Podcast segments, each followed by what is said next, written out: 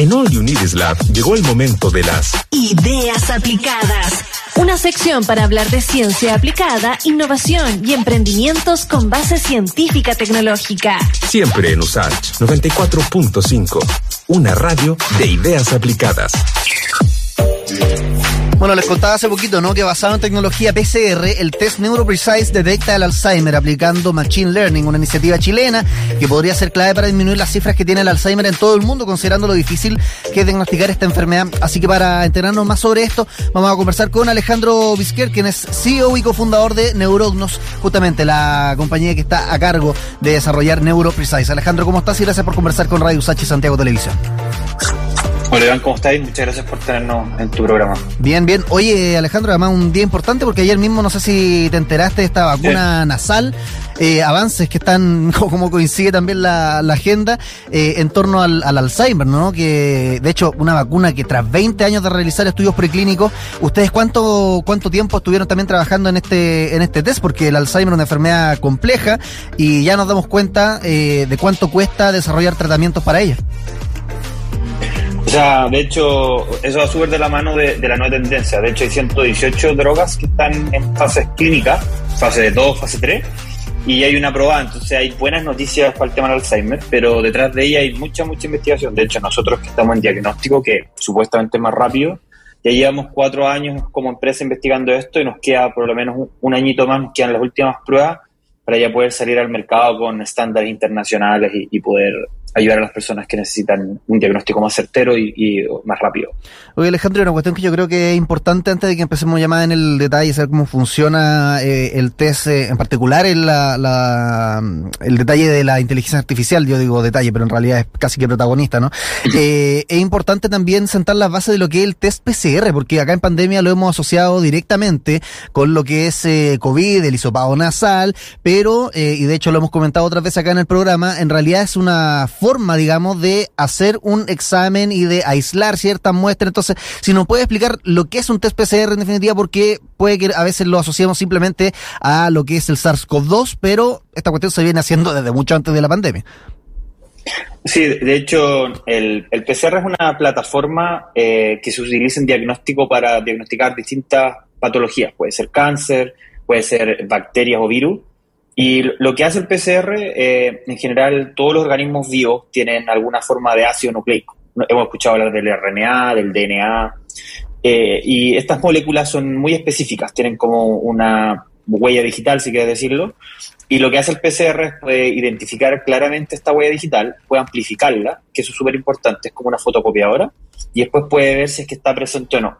Eh, por lo tanto, en, el caso del SARS-CoV-2 se identificó una región eh, que solo la tiene el SARS-CoV-2, de hecho no la tiene el MERS, no la tiene la influenza, así, e, eso significa que es muy específico, no, no se equivoca con otra enfermedad, y debido a que este proceso amplifica esa cantidad de ácido nucleico de DNA, em, permite detectar pequeñas cantidades, y eso lo hace muy sensible. Por eso también el PCR es el gold standard, por eso funciona mejor que los antígenos, en fondo, y esa tecnología se puede aplicar a, otras enfermedades, eh, como en el caso de nosotros que nos interesa es el Alzheimer. Ahora, el PCR, eh, ahí habiendo aclarado aquello, tiene, digamos, varios pasos de amplificación, luego se van aislando las cuestiones, pero acá se le suma una nueva etapa, ¿no? Que es un algoritmo de discriminación y ahí donde entra en juego la inteligencia artificial, o para ser más específico, el machine learning, que en definitiva es como una, una arista, un tipo de inteligencia artificial. Entonces, ¿Qué significa este, este paso adicional o este elemento agregado al PCR que nosotros ya conocemos, tú lo decías, ¿no? Como gold standard de este algoritmo de discriminación. Mira, para volver a hacer la comparación un poco con, el COVID, el COVID tiene dos regiones. Generalmente, si está prendida una está prendida la otra, eh, es muy fácil saber si es que está el COVID presente em, en ese PCR. Desafortunadamente, el Alzheimer es una enfermedad que no entendemos muy bien. De hecho, hasta el día de hoy no se sabe si parte por neurodegeneración, o sea, por inflamación, por tau primero, eh, o es una consecuencia, o mira, el pesado, hay, hay un montón de teorías. Y nosotros decidimos eh, eh, ser más agnósticos y en vez de buscar una señal, buscamos múltiples señales. Buscamos ocho, usamos ocho partidores o tenemos ocho señales y el problema es que cuando uno tiene más señales, tiene que saber discriminarlas y tiene que tratar de ver patrones que no son tan simples. Y ahí es donde el algoritmo Machine Learning nos puede ayudar. Lo que uno hace es mostrarle cómo sea una persona enferma múltiples veces, cómo sea una persona sana múltiples veces, y el algoritmo encuentra estos patrones. Y con esos patrones, después cuando uno le entrega una persona nueva que no sabe si está enferma o no, es capaz de distinguirla en una categoría o en otra categoría. Oye, y acá el, logro también que ustedes tienen eh, recientemente, digamos, fue ser seleccionado por eh, un hub de innovación eh, de Estados Unidos. Si nos puedes contar un poquito de ese logro que también los va a ayudar, entiendo yo, a acelerar el proceso no solamente de financiamiento, sino que esto también se pueda escalar y expandir.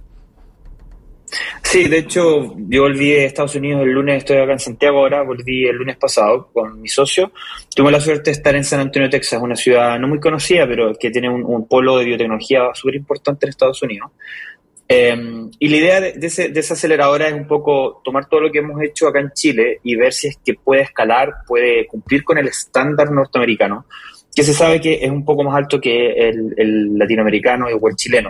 Mm. Em, eh, conocimos un montón de expertos, realizamos un montón de, análisis, tanto comerciales como regulatorios, de calidad, etcétera, para preparar la empresa para el próximo año instalarnos allá. De hecho, la empresa es chilena, con tecnología chilena, pero sabemos que la idea es que esto se pueda como exportar. Tal como exportamos metales, la idea es poder exportar tecnología.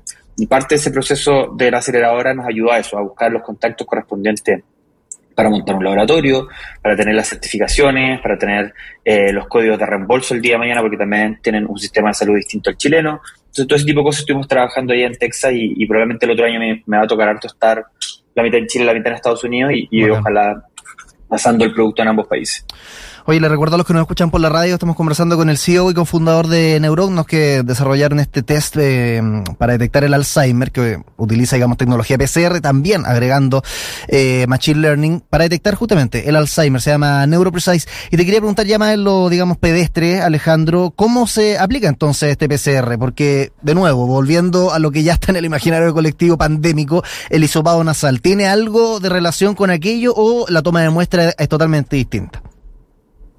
No, de hecho es, muy diferente. Es un test de sangre. O sea, para la persona común y corriente va, a ir al médico, el médico le dice, anda a hacerte este examen, y va a un laboratorio, le sacan un tubito de sangre, igual que para los otros exámenes que se han hecho, y eso es todo lo que la persona ve. Detrás está toda la magia que nosotros hacemos el proceso de extracción de ácido nucleico, la amplificación, el algoritmo, todo eso está por detrás. Ellos, no lo ven y, al final ellos les llega un resultado eh, que el médico puede interpretar para para poder ver de qué manera poder proceder. Eh, esto es importante porque eh, existen ejemplos, eh, una forma de, deterioro que se llama deterioro cognitivo leve o incluso hay otro que se llama como queja subjetiva de la memoria. ¿Mm? Son como una etapa previa al Alzheimer y que no siempre es Alzheimer. Y en general ahí es donde la gente más puede necesitar este test que cuando tienen esa duda donde no se sabe qué es lo que es, pueden tener la certeza si les sabe que usted no tiene Alzheimer, no se preocupe, vaya a su casa y, lo que tiene puede que sea subjetivo, puede que eh, pase con el tiempo o, requiera algún otro tipo de intervención. Em, entonces queremos ahí que eh, esto siempre acompañado de, los consejos de los médicos y, parte del trabajo que tenemos que hacer durante el próximo año en el lanzamiento es generar todo el material para que los médicos puedan tener, eh, puedan explicar cómo funciona, los beneficios de hacerse de versus las otras alternativas, em, las limitaciones que también va a tener, o sea, los test, ningún test es perfecto, este va a tener su, su forma, sus limitaciones y hay que entenderlas y, y eso es lo que vamos a estar un poco trabajando el, otro año también. Oye Alejandro, y antes que nos despidamos, en la sangre, ¿qué elementos, digamos, hay que le permitan este test eh, diagnosticar eh, el Alzheimer y por qué no lo puede detectar otro test, digamos, antiguo. Yo entiendo que, y de hecho lo, lo informamos hace un par de meses, em, en, la, en Europa creo que se está, digamos, innovando con ciertos test que también son inéditos eh, y estaban con estudios también en, en proceso eh, y de haber sido uno de los primeros que se estaba desarrollando con muestra de sangre. Entonces, ¿por qué no se eh, desarrolló desde antes? Con análisis de sangre el diagnóstico de Alzheimer. ¿Dónde estaba ahí la, complicación? Y ahora ustedes, ¿cómo pueden diagnosticarlo? Solamente con una muestra de sangre. Ahí lo que ocurre, bueno, las, moléculas que nosotros buscamos, o biomarcadores, se llaman microRNA. Estas son unas moléculas muy pequeñitas que se producen en todas partes del cuerpo, pero a nosotros nos interesan unas que se producen en el cerebro, y pueden viajar a la sangre. Nosotros los capturamos en la sangre y los podemos leer, por decirlo de alguna manera, y obtener una señal. Una de las complicaciones de esto es que a medida que tú te vas alejando del cerebro, la señal eh, se vuelve más tenue y hay más ruido. E, ejemplo de eso, hay una proteína clave en el cerebro que se llama tau. Si tú la ves en el cerebro, se ve cuando tienes Alzheimer, si tú la ves en el líquido cefalorraquídeo, que es como el líquido que se encuentra como cerca de la espina dorsal, para explicarlo simple, también la puedes ver, pero cuando tú lo llevas a la sangre, como que está diluida la señal y no se puede ver. Por lo tanto, tenías que combinar dos cosas. Un elemento que fuese muy sensible, como el PCR, y algo que fuese muy específico para que no se confundiera con el mar de otras cosas, porque la sangre está llena de decenas y decenas y decenas de moléculas que ah, generan como interferencia o ruido. ¿Y esto ustedes lo encuentran en, las plaquetas, por ejemplo, o en el plasma? No, no, en, en el plasma. En el plasma. De hecho, estas se encuentran, la, la, estas generalmente se encuentran unas vesículas que se llaman exosoma, hay varias, eh, pero imagínate que son como unas burbujitas que están, y dentro de esas burbujitas está eh, los microRNA, en la mayoría de los casos. Eh, mm. Existen otras formas también. Y esas son las que nosotros capturamos y podemos leer.